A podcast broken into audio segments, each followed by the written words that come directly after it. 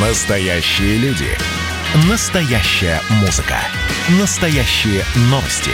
Радио «Комсомольская правда». Радио про настоящее. 97,2 FM. эм.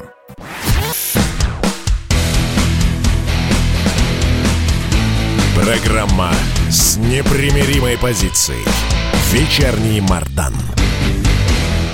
И снова здравствуйте в эфире радио «Комсомольская правда». Я Сергей Мордан. Я Мария Баченина. Здравствуйте. Даже не знаю, с чего начать, потому что тут целый список стран, про которые имеет смысл поговорить. Ну, таких условных стран, бывших союзных республик. Давай А, начнем с Молдовы. Очень странный выбор. Ну, хорошо, как скажешь. Давай поговорим про Молдову. А что про нее говорить? Ну, промежуточный результат, э, что первый тур закончился, потому что вчера был, были выборы, и закончились они тем, что понадобился второй тур. И вот на данный момент, э, как ее зовут-то, господи, Майя Санду, я все время хочу сказать Сайду, нет, Санду, да, все верно, она ведет со счетом Жосе Эдуардо Душ Сантуш. Вот у меня такая ассоциация возникла. Смотрите, а, да, там выбирают президента, и условный наш э, кандидат по фамилии Додон а, набрал меньше, чем условно европейский кандидат по фамилии Санду. У Санду 36,16, у Додон 32,61. Значит, хорошо работают. Не знаю, я, вот я даже не знаю, как, бы, что, как это комментировать, потому что, честно говоря, у меня что Молдавия, что Румыния вызывают такие исключительно э, вот афинбаховские какие-то ассоциации. То есть это э, а, терри- терри- да, территории какого-то вот э, постоянного цыганского карнавала. Вот. А. И выборы, по идее, там должны происходить так же, как в фильмах э, Гая Ричи. ну, хорошо, пусть будет говорить. Хотя я, А, нет, хотя, хотя я имел в виду кустурицу на А, самом деле. ну тоже можно. Вот. Первая Значит- ассоциация Румыния, Дракула. Да-да-да, типа того. А, нет, а если кроме шуток, то, ну а что Молдавия? Это крошечная страна, там одна из беднейших в Европе, 3 миллиона населения. Причем даже вот этих трех миллионах населения, я так понимаю, что половина этого населения находится на постоянных, на заработках. Одна половина, ну, работает, соответственно, в Европе, вторая половина работает, клеит обои в России. Ну, вот, То есть там никто не живет, ты хочешь сказать? Нет. А в Молдавии довольно, в общем, развитое садоводство. Они, Да. правда, выращивают много яблок, Много винограда. много винограда, да. Вот, ну, собственно, и все. А вся остальная промышленность, которая, ну, когда-то была сосредоточена вот в том месте, которое сейчас называется Приднестровской э, республикой, непризнанной территорией, то есть, вот я говорю, крошечная страна, 3 миллиона населения, и та расчлененная, начиная с какого там 1990 года, когда, значит, э, начался рост, рост национального правосознания в, Мол- в бывшей Молдавской ССР. Ну, давайте обсудим этот вопрос с Константином Затулиным, первый зампред Комитета Госдумы по делам СНГ, в общем, э, в комплексе. Константин Федорович, здрасте. Здравствуйте.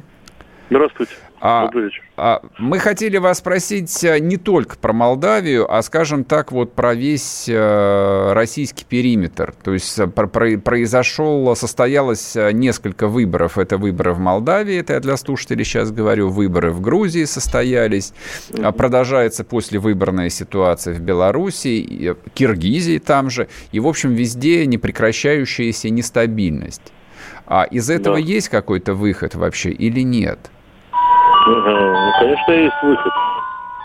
Выход состоит в том, чтобы на смену нестабильности пришла стабильность. Очень простой ответ. Как ее добиться? Ну а как ее добиться? Э, перезвони. Э, Добиться ее в каждом случае по-разному.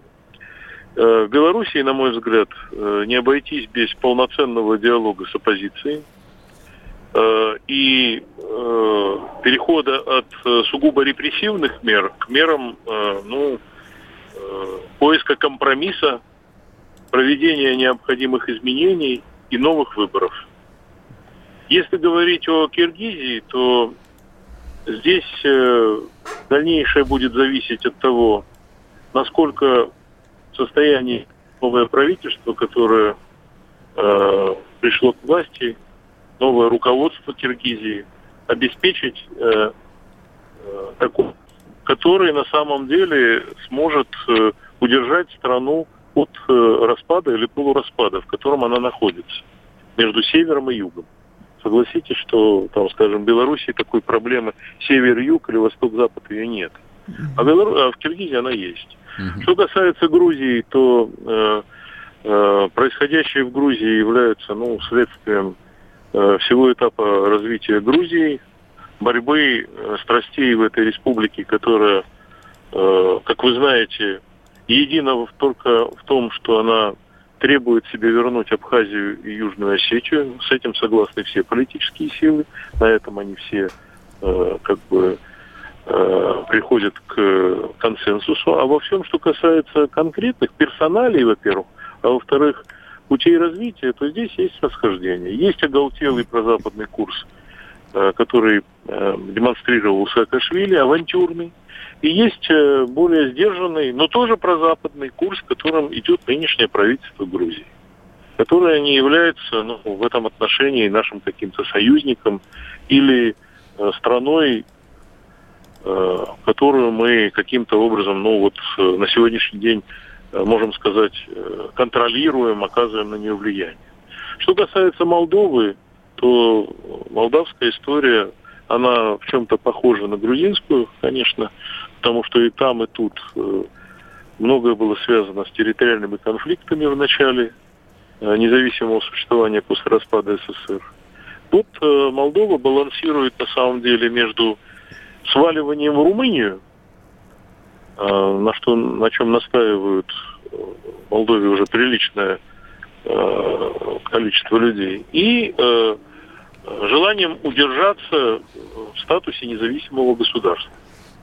Э, Запад, э, который пытается повлиять на Молдову, Молдова ведь в отличие от Киргизии в Европе, э, на самом деле он, у него нет такой абсолютно общей позиции, она общая только в одном, что надо всячески ликвидировать российское, российское присутствие. То есть демонтировать фактор предистроя. Вот в этом Запад един. Но дальше есть позиция Запада США, что не надо торопиться с объединением Молдовы с Румынией, и позиция румынских юнионистов, которые, конечно, хотят всего и сразу, хоть сегодня. Константин вот Федорович, скажите, история. пожалуйста, а есть ли хоть одна бывшая постсоветская республика, где угу. вот все было бы хорошо, спокойно, пророссийски? Хорошо, спокойно и пророссийски. Ага, да, вот так вот. Чтобы мы могли бы сказать, мы молодцы, вот здесь у нас все получилось. А почему вы считаете, что только мы отвечаем за состояние в соседних республиках? И что в зависимости от того, молодцы мы или не молодцы, там все будет стабильно или нестабильно. То есть они сами ничего не значат, а мы отсюда все решаем, правильно или неправильно. Вот ну, того, вы, вы, вы, в идеале, да. Хотелось бы так. Решаем. Нет, это неправда. А как Надо должно быть? Ну, потому что люди и страны э, все-таки э, стали самостоятельными в 91 году. Угу. И они должны отвечать за свои стабильности и нестабильность. А не с, э, спихивать э, это в каждом случае на кого-то еще. Вот на Украине это, кстати, очень любят. Они всегда ни в чем не виноваты. Всегда ни в чем не виноваты, поэтому все, что происходит, это вот виноваты или Россия, или Америка, а сами они ни при чем. Также, в общем, издевенчески многие другие себя ведут. И это следствие распада Советского Союза, безусловно, потому что распад Советского Союза – это не просто история, которая началась и кончилась в 1991 году. Она продолжается. Так, ну а если все-таки Сайду э, выиграет э, Санду, господи, все-таки я назвала ее неверно, если все-таки Майя Санду, да, прошу прощения, э, станет президентом Молдовы, то э, ну, чего ждать вот от этого поворота событий нам, ну, России? Э, несколько обстоятельств, которые надо иметь в виду. Первое. Э, президентские выборы, конечно, важное событие, э, а для тех, кто в них участвует, так вообще главное событие. Но при этом э, президент Молдовы – это далеко не президент Российской Федерации по своим полномочиям и возможностям. В стране парламентская, э, парламентско-президентская, э, ну, а на самом деле парламентская республика. Э, правительство формируется на основе выборов в парламент. И президент без поддержки в парламенте, конечно, вряд ли может что-то что серьезно делать. Мы были уже свидетелями того, как Дадон был президентом, а при этом ничего не мог сделать, даже не мог выехать за границу без разрешения, не мог назначить посла, не может э, там что-то сделать с внешней политикой, подписать какой-то документ, потому что парламент и правительство его блокировали. Потом ему удалось э, заключить союз, э, свергнуть Плохотнюка, а потом э, вновь, э, значит, рассорившись по Санду, э, правительство пришло другое, Санду стало в оппозицию и так далее, и так далее. Но первое, что мы должны понимать, что это не конец э, борьбы за власть в Молдове, выборы президента. Это первое. Но это важный этап, безусловно. Второе, что мы должны понимать, что э, многое зависит от э, того, э, удастся ли перед вторым туром вот сейчас э, э, договориться с теми, кто выбыл из борьбы. А вот здесь есть э, разные варианты. Политики в Молдове это не э, какие-то идеалисты прекраснодушные, за редким исключением, может, как раз за исключением Санды, который прозападный идеалист. Э, это люди, которые склонны договариваться, перебегать из одного лагеря в другой и так далее. Совсем недавно вот третий номер на выборах Рената Усатый считался пророссийским политиком, который борется за интеграцию с Москвой и так далее. Сейчас он в оппозиции к Дадону но электорат его по-прежнему питает пророссийские симпатии. А это 16 с лишним процентов в ходе этих выборов. И, наконец, на вопрос отвечаю. Если Санду все-таки станет президентом, ну что будет? Ну, будет то, что сократится число визитов. Константин Федорович, мы уходим на перерыв. Спасибо, спасибо. спасибо большое. А, Первый зампред комитета Госдумы по делам СНГ Константин Затулин был в нашем эфире. Вечерний Мардан.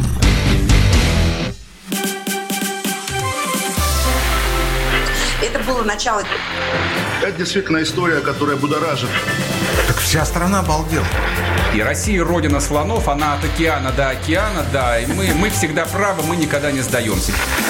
И самое главное, что же будет дальше? Комсомольская правда. Это радио.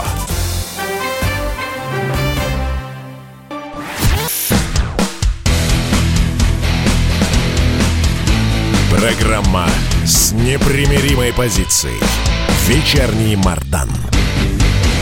И снова здравствуйте. В эфире радио «Комсомольская правда». Я Сергей Мардан. Я Мария Баченина. Добрый вечер. WhatsApp Viber 8 967 200 ровно 9702. Пишите ваши комментарии по ходу эфира. А кто смотрит нас на Ютубе, здесь работает чат. Кстати, вот пишут правильный комментарий. Да, чем нам дорога а, Молдавия? Тем, что в Молдавии, в советской, делали Мальборо советской Мальборо делали в Молдавии. Ну, Именно так. Поэтому мы про Молдавию и поговорили. Но на этом все. С Молдавией все, правда.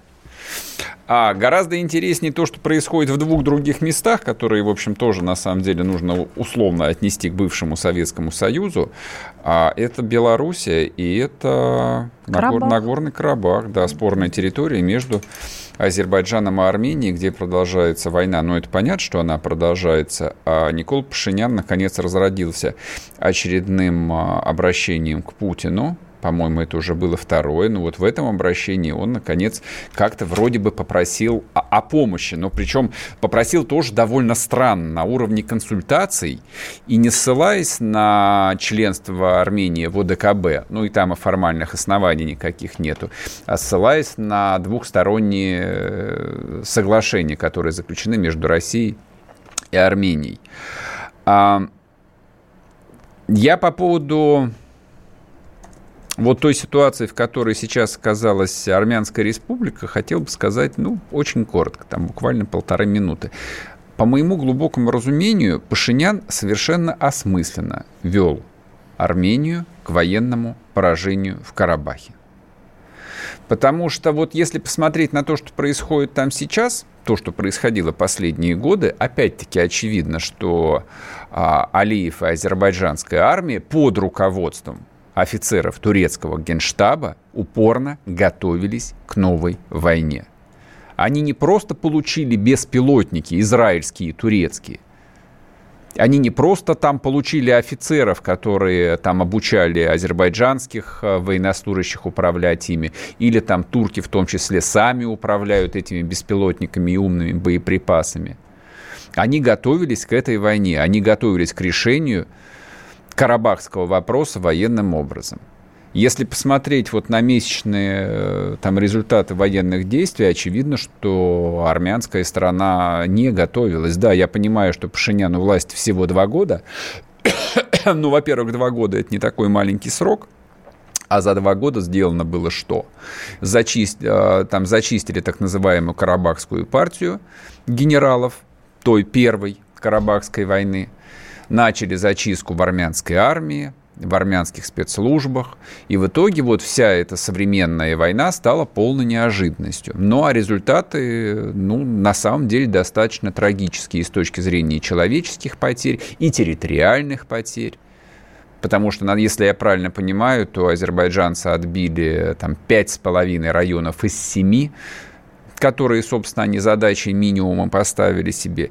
И вот, собственно, как бы спустя 30 лет, вместо того, чтобы построить там систему глубоко эшелонированной обороны, ну, допустим, посмотрите, как э, Израиль свою стратегию выстраивает, э, там, живя, живя, живя в окружении врагов. Да, конечно, естественно. Это жизнь в окружении врагов. На карту достаточно посмотреть да, любому но... армянскому президенту, чтобы понять, что а, эта республика может жить исключительно по формуле Израиля и ни по какой другому. Вокруг только враги. Нет никого. Даже условно нейтральные Грузии все равно враги. Они сейчас не пропускают а, а, ни людей, ни грузы под предлогом нейтралитета. И главное, собственно, что сделал Пашинян? Я об этом написал вчера, э, небольшой пост в Телеграме. Я его сейчас коротко просто перескажу, не буду вам его, естественно, зачитывать. А если помните, а, Путин ровно год назад 1 октября 2019 года прилетел с официальным визитом в Ереван. Это дорогого стоило, потому что Пашинян, мягко говоря, пришел, э, так сказать, на плечах толпы, свергнув официально, демонстративно лояльного России Кочеряна. Путин приехал с визитом. Как вы думаете, а кто его встречал в аэропорту? Никто. Вообще никто. Его даже в резиденции официальной э, армянский президент встречать не стал.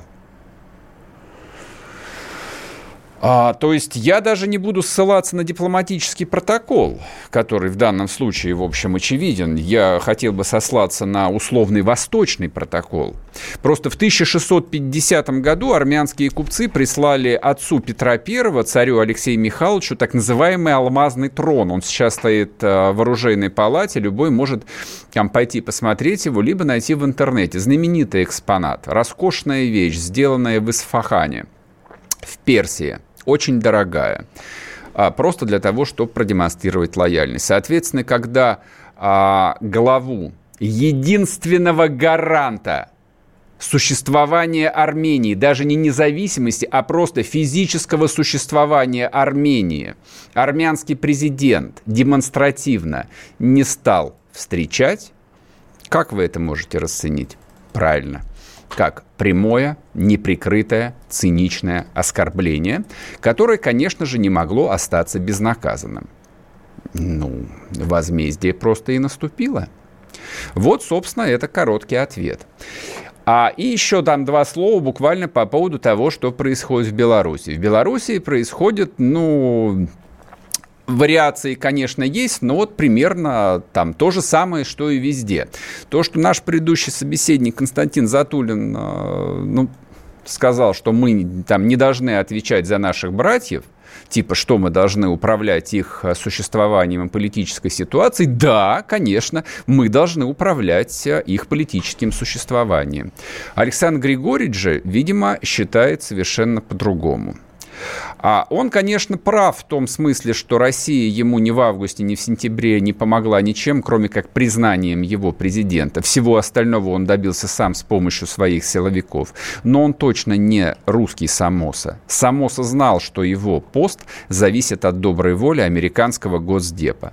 Лукашенко так не думает. Поэтому объявленная им многовекторность в очередной раз в эти выходные – это не тревожный звоночек. Это означает, что мы опять опять получили того самого Лукашенко, которого имели до 9 августа 2020 года. Почти демонстративно враждебного России, нелояльного, ненадежного. Вернемся после перерыва. Не уходите. Эдвард, здрасте, меня слышно? Да, Олег Владимирович, вас отлично слышно. Я тот человек, который в течение ближайшего часа верноподданнически будет поддакивать вашим монологам. Главное в таких случаях не спрашивать, а что произошло с предыдущими соведущими. Ой, слушайте, не дай бог поддакивать, потому что в споре, иногда даже в таком эмоциональном споре, и есть главный секрет успеха нашей программы. А так получается, что мы просто жертвуем от щедрот наших, а в ответ получаем пощечины и плевки. Надо ли это нам? Слушайте, вы обещали поддакивать, в итоге я поддакиваю, потому что я совершенно с вами согласен. Отдельная тема с Олегом Кашиным и Эдвардом Чесноковым. На радио «Комсомольская правда». По будням в 9 вечера по Москве.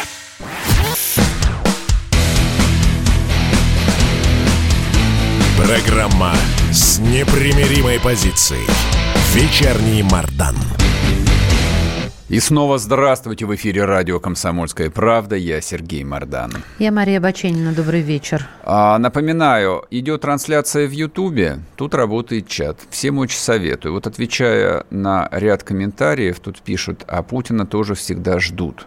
Послушайте меня, дорогие мои. Дело даже не в том, а, кто в какой весовой категории находится, там президент Армении или президент России, а с точки зрения целесообразности. Но вот вы в житейском смысле там сопоставьте ситуацию, когда вам что-то нужно от человека, очень нужно причем, вот вот вот краешь, вот вот вот так вот, а вы подождали бы? Угу. Я бы весь день подождал бы. Вот если бы мне было бы так же нужно, как а, Армении нужна Россия. Да, сначала Вот нужно всё. накормить Вот. мужчину, а потом просить, чего хочешь. Да, соответственно, вот а, на этом эту тему и закончим. Вот, на этом и закончим. этом То, то- то есть эта ситуация, она так- такова. Э, Я еще, еще два слова. Просто вот а, много же людей э, были воодушевлении и писали, что там Пашинян это демократический лидер, его выбрал народ, и вот он сверг э, власть там коррупционеров, компрадоров, и теперь все заколосится. Ну да, хорошо, заколосится. Но то, что тебя к власти вынес народ, э, не оправдывает э, а. глупости, б. предательство. Вот и все. Выбирайте на вкус. Глупость или предательство. Я даже не знаю, что хуже, честно говоря. Я там я смотрю на все происходящее, во-первых, с ужасом, конечно, потому что там идет там кровавая война, а такого масштаба кровавой войны давно на территории бывшей Российской империи не происходило. Лет 30, наверное, как. Вот то, что там происходит. И никаких перспектив, что это прекратится, тоже никаких нет, потому что все кровавые войны на территории бывшей империи всегда прекращала Россия, и никто больше их не мог прекратить. Россия в этот раз сказала сами, все сами. Так, а теперь поговорим подробно и обстоятельно про, так сказать, часть нашего огромного союзного государства, про Белоруссию. А в выходные Александру Григорьевичу не спалось, не отдыхалось. Вот он э, не, провод- не- проводил время в бассейне и фитнесе, а занимался реальной политикой. В общем, А, выступал и договаривался. Да, договаривался и выступал, договаривался и делал, да, всякие заявления. Вот я упомянул про эту многовекторность. Послушайте сами, как он сказал. Кому-то не нравится наша многовекторная политика. Даже сейчас меня там подкритиковывают. Да, у нас была и будет многовекторная внешняя политика.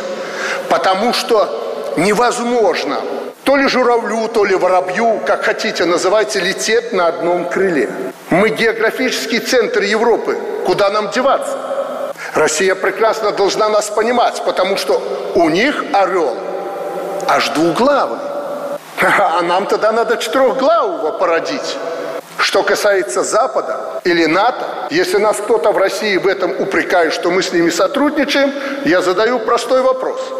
А что, Россия с НАТО не сотрудничает? А что, Россия с Соединенными Штатами не сотрудничает? С Евросоюзом сотрудничают в собственных интересах. Мы будем делать все, что выгодно для нашего народа, не создавая никому никаких проблем. Вот и вся многовекторность. Сереж. Как вам? Тональность очень, хороша? А? Как в старые очень добрые артистично, времена. особенно про воробья, журавля и двуглавого орла. Но я к этому привыкла, к подобного рода поведению Лукашенко. Но мне все равно не стало понятно, про, про какую многовекторность. Э, то, что они с НАТО сотрудничают, это все, это многовекторность. А о, о чем речь? Она вся под санкциями у нас. Нет, речь идет о, о той политике, которую Лукашенко осуществлял последние 10 лет – а многовекторность э, вот в том контексте, в котором мы про Белоруссию вспомнили в августе, в июле точнее, и вот уже 4 месяца обсуждаем, это прежде всего дерусификация. Это построение настоящего национального государства. Вот, соответственно, курс на что Лукашенко взял около 10 лет назад. Да, это в том числе и вывески на белорусском языке. Да, это и заявление о том, что та война, это была не наша война. Та самая война, да, в которой треть э, населения Советской Белоруссии полегла. Она тоже, оказывается, не наша война. Вот. И мы оказались между молотом и наковальней. Вот. Кому интересно, найдите и эту цитату. Была такая. Это уж не говоря о войне 1812 года. Я уж не помню, зачем ее Лукашенко тогда вспоминал. Но вот ряд был такой. И та Отечественная война, и эта Отечественная война. Это не Отечественная война. Это не война белорусов, а другое. Это, это, это чужое, не наше. Вот что такое а была белорусская многовекторность. Вот. А вот в этом заявлении Александра Григорьевича здесь, конечно, интонации а, он артист, да, он э, человек очень харизматичный и умеет играть на публику, это правда, но в, в этом смысле полемизировать с ним даже заочно было бы глупо. Но тональность, она бывает наигранная, а бывает честная. Здесь тональность честная, мне кажется. А вот про, проанализируйте это выступление. Пункт первый. Если кому-то кажется, ну то есть вы понимаете, что это обращение имеет вполне конкретных адресатов. Это обращение имеет вполне конкретных адресатов, конечно же, в Москве. Ты серьезно так считаешь? Я, Меня, я, я даже не считаю, я в этом абсолютно уверен. Он ничего просто так с никогда этим я согласна, не говорит. что он ничего просто так. Просто у меня не, не бьется это с тем, что он заявляет буквально через день, что у России и Белоруссии... А нет, накануне заявляет, что я фантазирую, накануне, что мы с президентом Путиным друзья и братья навек. Да-да-да, это разводка... Это не бьется друг с другом Это, это абсолютно бьется. Вот эта вот разводка про то, что мы с Путиным договорились, мы с Путиным друзья навек, это такая очень крестьянская, очень простая разводка. Он на этом тоже ехал довольно много лет. Он решал все вопросы с Путиным. Вот, ровно до того момента, пока Путину это окончательно не надоело. И он перестал эти вопросы с ним обсуждать. То есть это накануне выборов а, там звучало открытым текстом о том, что есть согласительные комиссии, там есть интеграционные карты, и пусть вот министры, главы правительств занимаются. А вот обращение, что если кто-то думает, если кому-то не нравится на, на, наша, наша многовекторность, то типа Значит, вам придется с этим смириться. А сами на себя посмотрите. Вот такой там посыл. Нет, это значит, вам придется с этим смириться. Но это, да, это... Я бы сказал, что это наивно, но, видимо, это не наивно. То есть, по идее, логика там а, у простого человека работает так. Ну, как известно, кто девушку ужинает, тот ее танцует. Сейчас не очень понимаю, зачем это. Очень просто. Россия а в прямой и скрытой форме датирует белорусское государство. Да, да, Об есть. этом говорили много раз, на очень большие деньги. Последний раз Лукашенко получил от России полтора миллиарда не далее, как в конце августа или в начале сентября, точнее, сейчас не скажу, полтора миллиарда долларов – которые, мягко говоря, были бы очень не лишним для российской экономики, где вот прямо сейчас там нужно искать деньги, чтобы заплатить врачам, чтобы людям дать бесплатные лекарства, там достроить какие-нибудь гребаные дороги и так далее. То есть эти деньги точно были бы не лишние здесь. Их отдали Белоруссии. И вот это вот отдали Белоруссии в прямой и скрытой форме происходило много-много-много лет – то есть, по идее, вот эта вот логика должна быть в голове. Ее там нет. Это во-первых.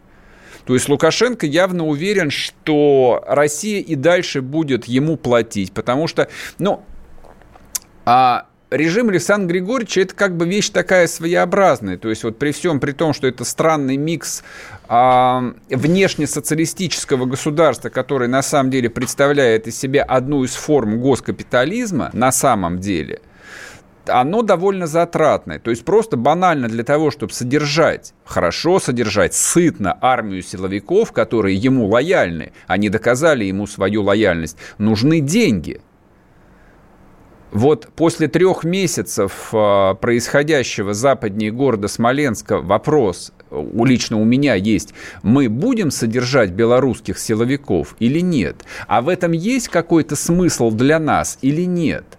То есть мы что-то выиграли за эти полгода или нет? Мы изменили ситуацию в Беларуси? Нет, мы ее не изменили. После прошедшего воскресенья, после вот этого заявления, можно констатировать, мы получили того самого Лукашенко, который был в тот момент, когда под Минском арестовали вагнеровцев. Помните заявление, которое делал Лукашенко, когда он давал интервью Дмитрию Гордону? Кто забыл, найдите, посмотрите. Это очень освежает сознание. То есть все апелляции к тому, что мы с Путиным братья навек, там апелляции недельной, двухнедельной, месячной давности о том, что мы с Россией один народ и ничто нас не разлучит, но это все как бы такие заявления в моменте. Все, видимо, сейчас момент появлялся. Видимо, сейчас Александр Григорьевич решил, что он, в общем, ситуацию контролирует. Вот, э, да, оппозиция, ну а что оппозиция? Там посмотрите на цифры последних э, манифестаций этих выходных, там вышло всего несколько тысяч человек. Все, протест практически кончился. Остались одни радикалы, которых, видимо, он сейчас постарается ну, железной метлой смести. То есть, получается, Молдавия нет, Беларусь нет, э, Карабах под вопросом. Да бог с ней с Молдавией, господи, это, да нет, это, а это, не, это, не, это не более чем отвлекающий пункт. Да, да, там даже говорить количество. нечего. Молдавия давно уже нет, с 90-го года Молдавии нет, ничего там не изменилось в Молдавии. В Молдавии ничего не изменилось. Был единственный аргумент, на который там можно было ссылаться, в том числе и Кремлю, о том, что вот, вот есть Белоруссия, есть. Ну вот, есть Белоруссия. Чё, чё, вот, вот что сейчас, что дальше?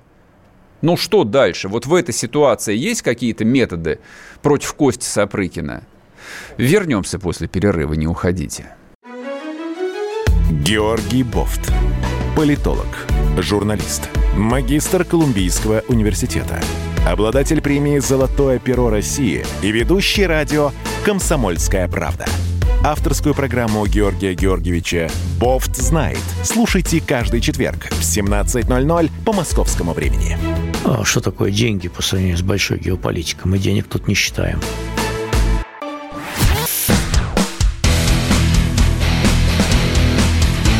Программа с непримиримой позицией.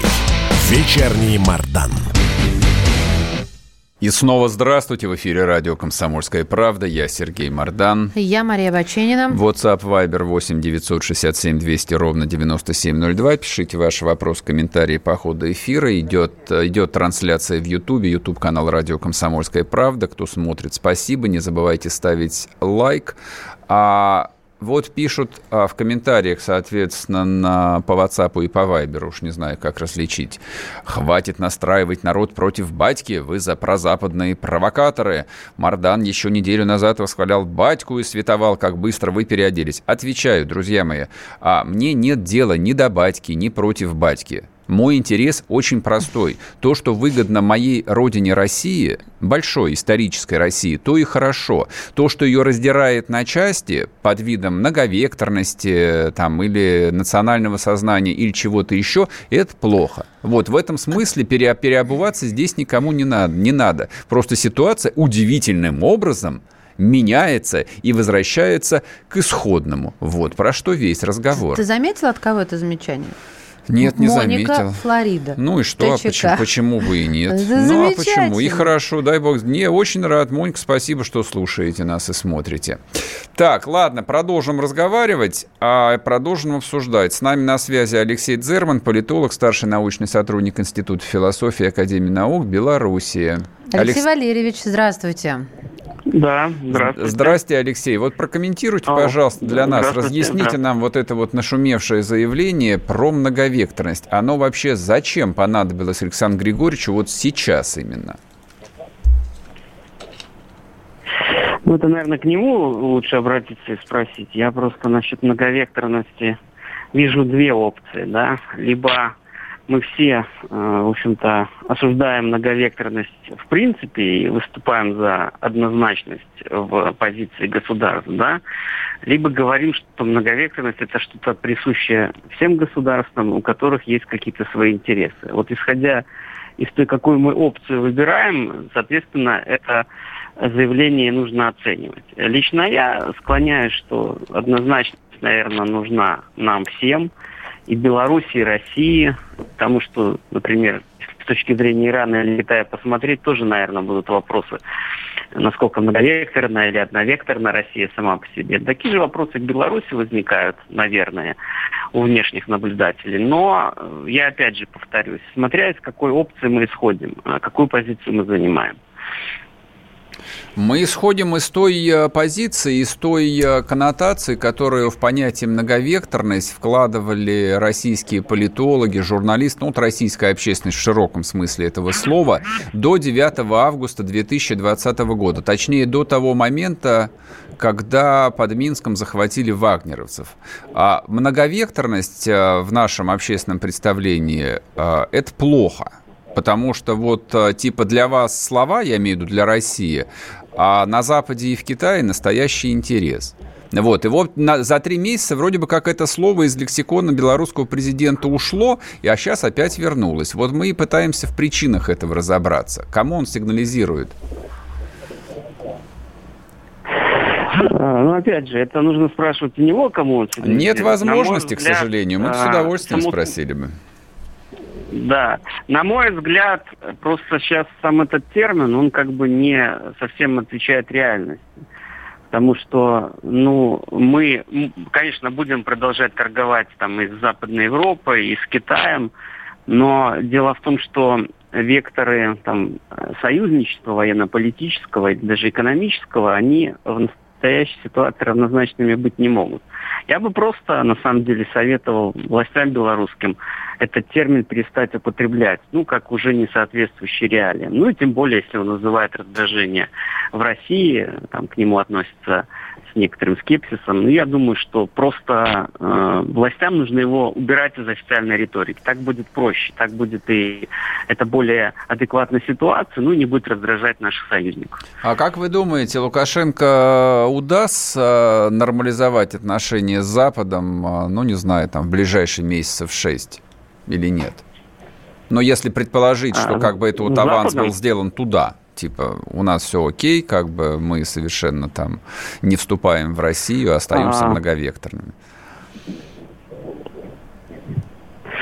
Я сомневаюсь, что в ближайшие месяцы э, какое-то будет э, серьезное улучшение отношений с Западом. Тем более, я думаю, что все-таки в США победит Байден. Мгм. И это наложит отпечаток на то, что Соединенные Штаты э, ну, точно не будут э, склонны э, как-то там э, спускать вот э, то происходило в Беларуси в последнее время. Трамп, да, ему, в общем-то, все равно, да, ему там важно было какие-то пару вопросов решить в Беларуси, он их, в принципе, решал. А для Байдена нет, это все-таки идеологизированная повестка у него и продвижение ценностей демократии, пусть не на первом месте в Беларуси, но тем не менее это будет присутствовать. Что в таком Очень плохая, плохая связь Алексей у нас. Валерьевич, уже перестали даже понимать. Мгм. Алексей Валерьевич, Спасибо. да. Алексей Дзерман был с нами, политолог, старший научный сотрудник Института философии Академии наук Беларуси. А, Ну, ты видишь как? Смотрите, а что происходило еще в выходные? А, важно на самом деле. А, там же каждый э, вот этот вот марш оппозиционный, он посвящен какой-то одной теме. Ну вот накануне там был женский марш какой-нибудь, э, а до этого, не знаю, там марш в поддержку политзаключенных. А в эти выходные марш был в сторону Куропат. Куропаты – это место а, под Минском, где в Расстрел? 30-е годы НКВД расстреливало заключенных, осужденных, я даже не знаю, как тут правильно сказать. Место это обросло всевозможными мифами, то есть э, и белорусские националисты, и, собственно, и белорусская официальная власть они это место называют, ну, таким, как бы, знаете, точка памяти. То есть там десятки тысяч расстрелянных. Там сакральная, все, как Да, сакральная. Да. Там вот вся белорусская интеллигенция и так далее, и так далее, и так далее. А поэтому выбор этой темы, он, конечно, совершенно не случайен. Вообще тема репрессии, она, ну, условно-либеральной общественностью там, используется всегда как инструмент, то есть это не имеет никакого отношения к настоящей там исторической или человеческой памяти. И это всегда, в общем, такая некая опция, которая позволяет окрасить, ну, не знаю, там, твое шествие, митинг, заявление, позицию вот в некие слова. В данном случае шествие в Куропаты, ну, это, очевидно, была такая довольно, ну, на мой взгляд, смехотворная попытка провести аналогию между Сталиным проклятым, который, соответственно, в Куропатах расстреливал а, людей, и нынешним тираном. А, смело, конечно, а, но я сказал бы, что это попахивает, ну, таким отборным гнилым цинизмом. Вот, то есть вот а, поста- поставить почему. на одну чашу весов действительно тысячи людей э, бессудно, э, там, невинных, э, убитых, расстрелянных. Очевидно. Там много таких похоронено. И всего лишь переломанными ребрами и ногами. Я знаю, что кому-то сейчас резануло по ушам да, всего мне, лишь. Например. Да, разница большая. Тысячи убитых Тысячи убитых людей, убитых безвинных людей, которые не выходили никуда, просто там по доносу, по навету, как угодно, убитых. И то, что происходит сейчас. То есть ходить туда нельзя было? Я сказал про аналогию. То есть а, попытка, попытка, попытка примерить на себя да, ну попытка примерить на себя вот одежды там виртуальные, вот этих вот невиртуальных ну, жертв, она, она, она циничная, она подловатенькая такая, мягко говоря. Вот как я к этому отношусь. Я, ну, я к этому также отношусь, когда там тема репрессий также используется и в России. То есть не, не надо это юзать. Мертвецы, они точно достойны э, там, ну, немножко другого отношения вот, а не использование их в современной политике. Но, тем не менее, как бы вот э, тематическая вечеринка была такая. Сегодня у нас э, Хэллоуин в, Кара... в Куропатах. Ну, и там было тоже, в общем, много интересного. Там преграждали путь э, техники милицейской, там они, значит, разбивали эти колонны, но все равно там 2 или 3 тысячи а, человек в эти куропаты прорвались. Но если сравнивать с количеством участников в демонстрациях, которые были неделю, там, две или месяц назад, конечно, в общем, протест стремительно совершенно сдувается. Там даже Радио Свобода сказала, что протестовать вышло там несколько тысячек, даже не десятков. А, ну и, соответственно... У меня как... другие данные сегодня были с утра. Какие? От, У кого? Сопкора из э, Минска, что ну. наоборот, э, вот я как раз задала этот вопрос, что угу. он схлопывается, заканчивается, финализируется. Нет, радикализируется. Вот а, так, был. радикализируется или схлопывается, это разные вещи. То есть есть, условно говоря, когда на улице выходит 200 тысяч человек, это очень много людей. Условно говоря, там это 15% населения Минска. Когда на улице выходит там 10 тысяч, ну, совершенно радикальных, да, естественно, ты констатируешь, что протест радикализируется. Ну, вот потому объяснил. что просто люди, которые выходили, вот, они больше не выходят, а остаются сам, самые такие вот uh, упортые, если хотите. Но с упортами, да, с упортами Александр Григорьевич, очевидно, будет разбираться по-другому. Но для этого он демонстративно и тяжелую технику ввел в город, и, видимо, дальше продемонстрирует опять некоторым прелести посещения тюрьмы Бакрестина. Я так думаю. А он это делал не один раз, и он, конечно же, конечно же это повторит. Но, опять-таки, у меня другой вопрос. А а Россия-то с какими картами на руках э, осталась? У нас что-то есть, хоть один козырь, или мы опять вернулись к ситуации июля 2020 года? И если это так, то возникает второй вопрос. А оно стоило а, еще полутора миллиардов долларов или можно было обойтись меньшими деньгами? Вернемся после перерыва, не уходите. Вечерний Мардан.